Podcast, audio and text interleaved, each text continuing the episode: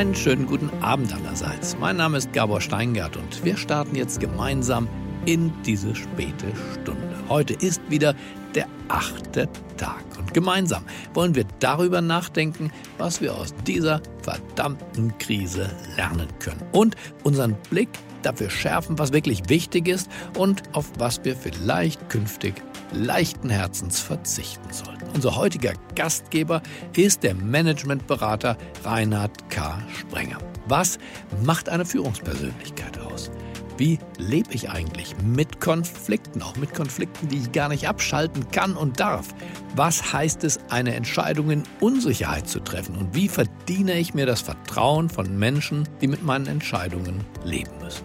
Mit diesen Fragen beschäftigt sich Reinhard K. Sprenger in seiner Arbeit, in seinen Büchern, in seinen Vorträgen und zwar nicht erst seit gestern. Aber in dieser hyperkomplexen Lage, sagt Sprenger, können Führungskräfte womöglich gar keine nur richtigen Entscheidungen treffen. Aber das ist auch gar nicht schlimm und gar nicht zu vermeiden. Umso mehr kommt es darauf an, dass wir uns dessen, was Führung und Führungskraft bedeutet, bewusst werden. Wie das alles mit allem zusammenhängt, das erklärt unser Gastgeber uns jetzt am besten selbst.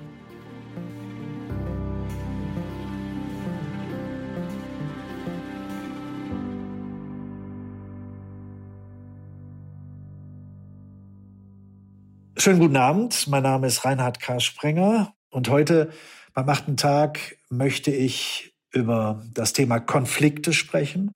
Konflikte vor dem Hintergrund der Corona-Krise, über den Unterschied von Entscheidung und Wahl, für den Unterschied von Ethik und Moral, für die Notwendigkeit von Führung über Ambivalenz und über den Konflikt als Weltbeweger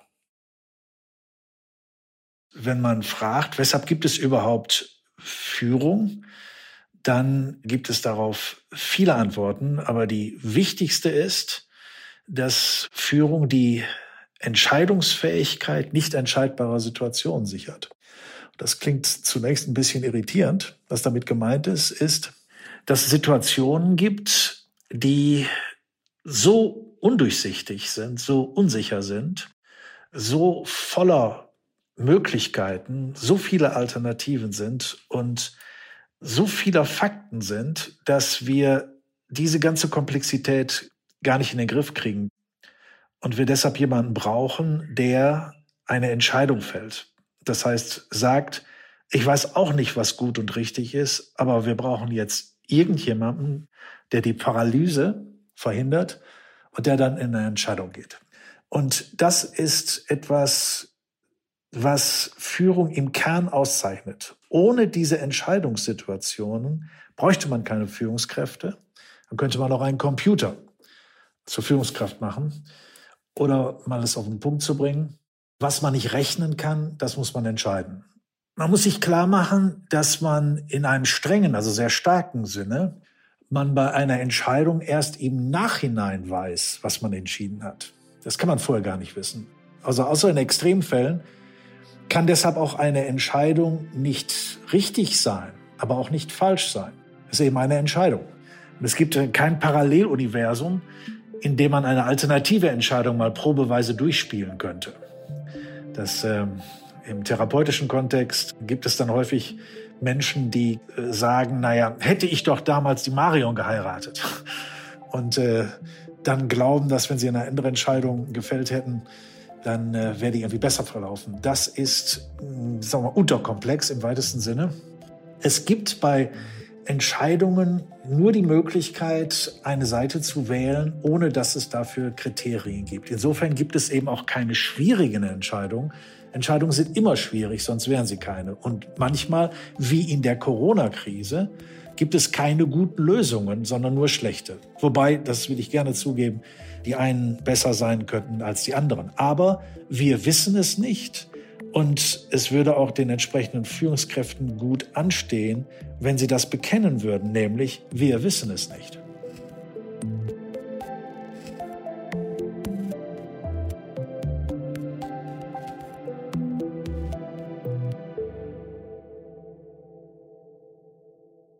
Wichtig ist in dem Zusammenhang, dass wir hier Unterscheidung fällen, die zwar alltagspraktisch nicht sehr verbreitet ist, aber die in dem Zusammenhang wichtig ist. Nämlich die Unterscheidung zwischen einer Entscheidung auf der einen Seite und einer Wahl auf der anderen Seite. Eine Wahl basiert auf Fakten und auf die gemessen und bewertet werden können. Und dann neigt sich die Waage möglicherweise zu der einen Seite. Insofern ist also eine Wahl begründungsfähig und entsprechend auch zu rechtfertigen. Denn eine Messung, die kann ja auch ungenau sein, eine Auswahl der Daten fahrlässig. Und äh, jetzt kommen die Berater ins Spiel. Nämlich eine Wahl kann richtig und falsch sein. Und wenn die Berater jetzt hinzukommen werden, dann ist deren wesentliche Funktion, eine Entscheidung in Richtung Wahl zu verschieben. Und gewissermaßen so lange Daten zu sammeln, bis dass man sagen kann, aha, jetzt gibt es gute Gründe für die eine Seite und für die andere. Bis dahin, denke ich, ist das auch noch gar nicht, gar kein ganz großes Problem. Das große Problem ist, dass Berater erstens mal wie in der Corona-Krise nicht demokratisch legitimiert sind. Das ist der erste Punkt. Und der zweite Punkt ist, dass Berater immer nur eine partikulare Rationalität, also eine bestimmte Sichtweise repräsentieren. Das geht dann so weit, wie das jetzt jedenfalls anfangs zur Corona-Krise war, dass Politiker ja gar nicht mehr auftreten alleine, sondern nur in Begleitung von irgendwelchen Wissenschaftlern. Und das waren am Anfang dann Virologen. Und als die so ein kleines bisschen mehr in den Hintergrund traten, stattdessen kam plötzlich die Ethikkommission, also die Ethiker die dann plötzlich wieder als Berater in den Vordergrund geschoben wurden. Das führt letztlich dazu, dass im Grunde wir es einer, mit einer Verantwortungsdiffusion zu tun haben, bis hin zu einer Delegitimierung der Führung.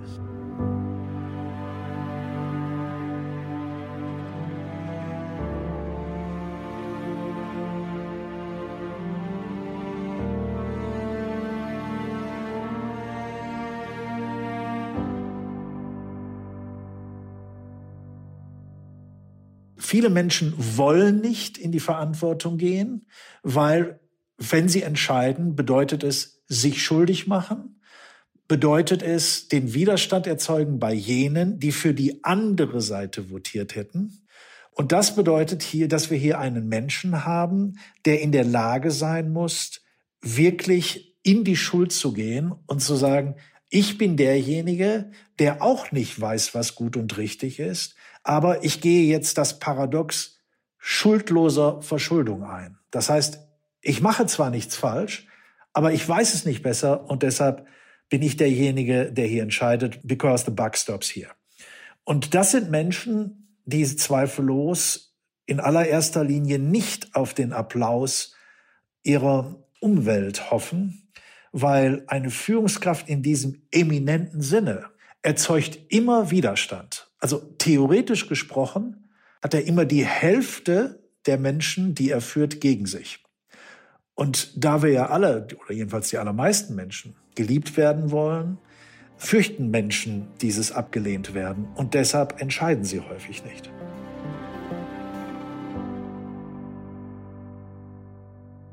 Soweit ich informiert bin, hat 2012 das Robert Koch Institut, also die Virologen, dem Bundestag schon eine Situation vorgestellt, die fast hellseherisch das vorwegnahm, was wir gegenwärtig haben. Und die Politiker haben nicht hingehört. Warum haben die nicht hingehört?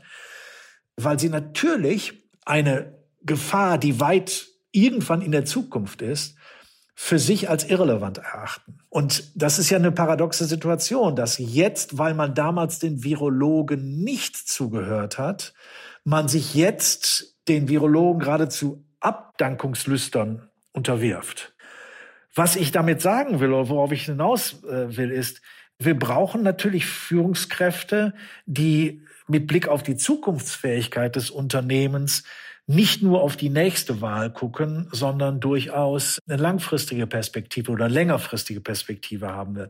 Ich weiß natürlich, dass das ein frommer Wunsch ist. Dennoch glaube ich, dass es diese Menschen gibt. Und ich habe persönlich einige kennenlernen dürfen. Insofern bin ich da nicht ganz naiv, wenn ich mir so etwas vorstelle. Also um es mal simpel zu sagen, wähle nie einen wirklichen Berufspolitiker. Es gibt ja eine Menge Politiker, die wir momentan in Deutschland haben, die haben außer ihren äh, parteipolitischen Kaderschmieden noch überhaupt nichts gesehen. Die haben auch noch nie ein Unternehmen von ihnen gesehen. Und wenn diese Leute über unsere Zukunft entscheiden, dann bin ich nicht sonderlich optimistisch. Das ist also ein, wie, wie mir scheint, wichtiger Aspekt mit Blick auf die Zukunft. Der zweite Punkt, da ist es schwierig, darüber zu sprechen, ohne nicht sofort einfach massiv falsch verstanden werden zu wollen. Wir haben es momentan aktuell mit einer Situation zu tun, die weit über die Corona-Krise hinaus weist. Und das ist äh, ein grundsätzliches Problem der Moderne. Das verschärft sich jetzt. Und das ist der Generationenkonflikt. Der Generationenkonflikt zwischen alt und jung. Wenn wie gegenwärtig der ältere und nicht mehr produktive Teil einer Gesellschaft immer größer wird, entsprechend mehr und übermäßig Gesundheitsdienstleistungen konsumiert und diese in Krisen sogar weitgehend für sich reklamiert, dann wird der jüngere und produktive Teil der Gesellschaft das kaum langfristig klaglos hinnehmen. Und auch wenn jetzt vereinzelt junge und gesunde Menschen sogar am äh, Virus erkranken können, wir müssen uns die Frage stellen, sind wir tatsächlich alle gleich und gleichwertig, egal wie alt und wie jung wir sind, egal ob produktiv oder nur noch konsumtiv. Und wir haben momentan in Deutschland eine Erpressungsmehrheit wahlberechtigter Rentner. Und ich bin nicht sicher, dass wir das Element der Zukunftsfähigkeit, gerade mit Blick auf die junge Generation, ob wir da hinreichend verantwortungsvoll mit umgehen. Und das sage ich als Mensch, der im Rentenalter ist.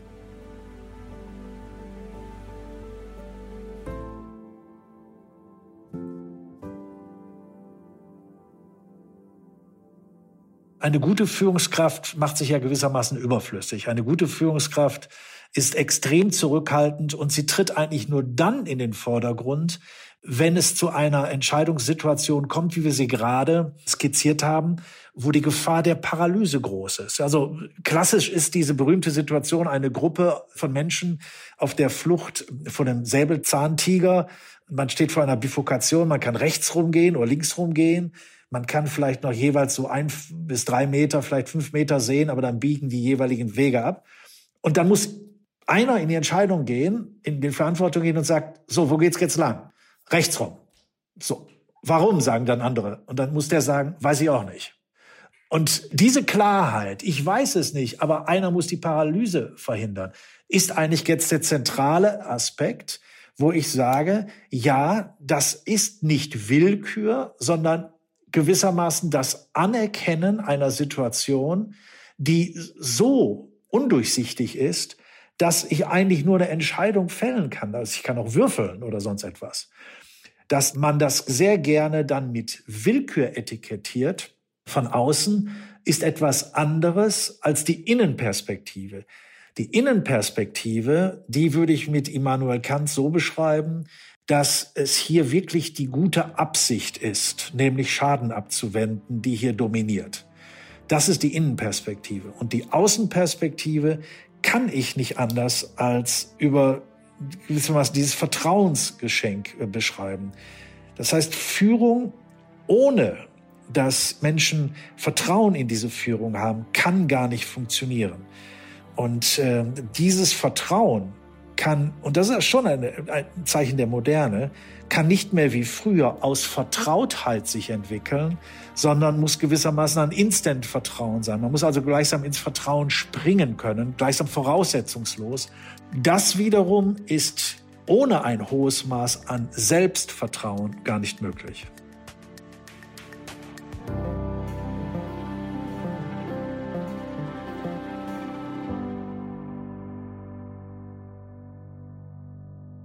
Einige Hörer werden sich vielleicht noch erinnern ähm, an Platon in seiner Politeia, zweieinhalbtausend Jahre alt, wie er sich gewissermaßen den idealen Führer vorstellt.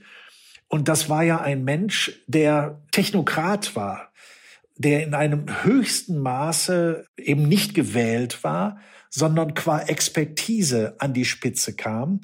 Und die Konsequenz wäre ja ein technokratischer Staat, wo nur der Experte die Welt versteht und sagt, deshalb sagt er eben auch allen Nicht-Experten, wie die Welt zu funktionieren hat. Und ist dann auch leichter, äh, leichter Hand beim Ausnahmezustand. Und dieser universalisierte Wissenschaftsglaube und Expertenglaube ist ja letztlich der größte Freiheitsvertilger. Und wenn wir gegen Platon jetzt Sir Karl Popper nehmen mit seiner offenen Gesellschaft und ihrer Feinde, so war er ja gerade derjenige, der gesagt hat, nein, wir brauchen dort oben demokratisch legitimierte Menschen, die die verschiedenen Expertisen balancieren, die in der Lage sind, das alles zu sehen und dann eine Entscheidung fällen. Und da bin ich doch sehr, sehr deutlich auf Poppers Seite und nicht auf Platons Seite.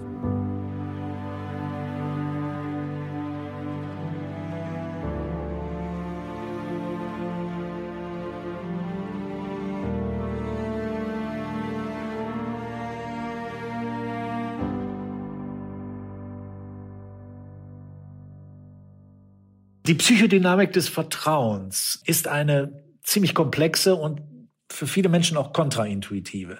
Also die Frage, wie baue ich Vertrauen auf? Und viele Menschen sprechen dann von vertrauensbildenden Maßnahmen, ehrlich sein und Fehler zugeben und so weiter und so weiter. Das ist vordergründig eindrucksvoll, funktioniert aber nicht, weil es gibt nur eine Möglichkeit, Vertrauen aufzubauen und das heißt, sich verwundbar machen. Verwundbar machen heißt, dem anderen wirklich die Möglichkeit geben, einen zu schaden. Und äh, dafür gibt es wirtschaftshistorisch unendlich viele Beispiele, wo auf explizite Verträge verzichtet wurde und nur auf der Basis von Handschlag man miteinander arbeitete, was jahrzehntelang gut funktioniert hat. Weil nur über diese Verwundbarkeit wird die Ökonomie des Vertrauens angeworfen. Das ist das Gesetz der Reziprozität. Anders formuliert, wenn ich Vertrauen schenke, flutet es zurück. Wenn ich mich verletzbar mache, erzeugt das eine disziplinierende Wirkung auf der anderen Seite. Vielleicht einige unserer Zuhörer werden sich noch an die Krimiserie Derrick erinnern. Und er hatte ja geradezu eine ja, fast ikonische Situation. Er sagte dann, ich lege jetzt meine Waffe weg, können wir dann miteinander reden. Politiker sind insofern verwundbar, als man sie abwählen kann.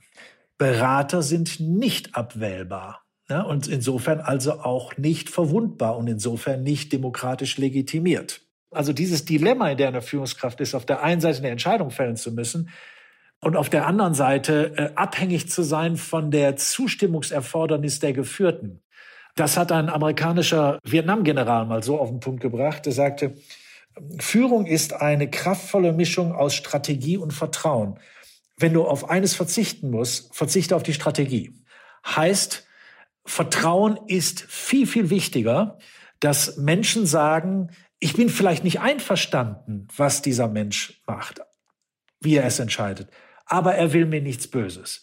Und insofern ist Vertrauen eine sehr belastbare, robuste Position, die auch Menschen dazu bringt, zu folgen, also Ja zu sagen zu einer Entscheidung, auch wenn sie ihnen nicht gefällt oder sogar Nachteile hat.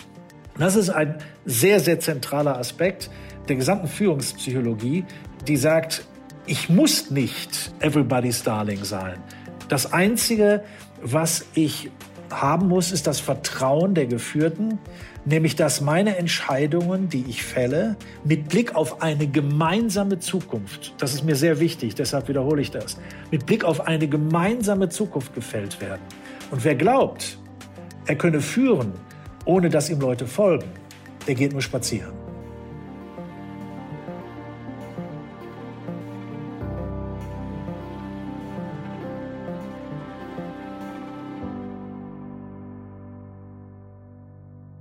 Eine gute Führungskraft gibt es im Grunde gar nicht. Ich habe noch nie äh, eine gute Führungskraft gesehen. Ich habe höchstens eine erfolgreiche Führungskraft gesehen. Und eine erfolgreiche Führungskraft ist immer auch ein Produkt des Zufalls, also schlichtes Glücks. Ob man jung sein muss oder alt sein muss, Erfahrung gemacht haben muss. Erfahrung ist ja häufig, wir wissen das, die Summe alles dessen, was man 20 Jahre lang falsch gemacht hat. Der zentrale Punkt, von dem ich überzeugt bin, dass er unerlässlich ist, ist ein hohes Maß an Selbstvertrauen. Selbstvertrauen im Sinne von innerer Unabhängigkeit. Also, dass man weiß, dass man scheitern kann, dass man weiß, dass die Dinge in eine völlig falsche Richtung laufen können und dass ich dann wieder neu entscheiden muss. Aber dass ich grundsätzlich weiß, dass ich hier nach bestem Wissen gehandelt habe. Und dieses Selbstvertrauen führt auch letztlich dazu, dass ich mich nicht übermäßig absichere und jede Menge Cover My Ass Exerzitien durchführe. Wenn Menschen zum Beispiel sehr misstrauisch sind, dann äh, misstrauen sie sich ja im Wesentlichen selbst, weil es ist ja unendlich schwierig, fast unmöglich, jemandem zu vertrauen, jemandem zu glauben, wenn man weiß, dass man an seiner Stelle gelogen hätte. Ja, ich möchte mich verabschieden, hoffe, dass wir eine intensive Zeit äh, hier auch im Gespräch miteinander hatten, dass diese Corona-Zeit äh, insofern auch für Sie alle vielleicht äh, eine Erfahrung ist, die Ihnen sagt, dass äh, der Ausnahmezustand nicht das Virus ist, durch das sich die Freiheitsvernichtung im politischen Körper dauerhaft einlistet. Wenn unser Gespräch dazu beigetragen hat, würde mich das sehr freuen. Danke, Reinhard Sprenger, für diese klugen Gedanken darüber, was politische Führung und Verantwortung in einer Demokratie bedeuten. Lassen wir diese wohltuende Abwechslung von den tagespolitischen Aussagen der Politiker in uns wirken und morgen ist ein neuer Tag, an dem wir vielleicht ein paar Momente länger darüber reflektieren, bevor wir Entscheidungen treffen oder die Entscheidungen anderer bewerten. Ich wünsche Ihnen jetzt einen erholsamen Abend und danach eine geruhsame Nacht. Es grüßt Sie auf das Herzlichste, Ihr Gabor Steingart.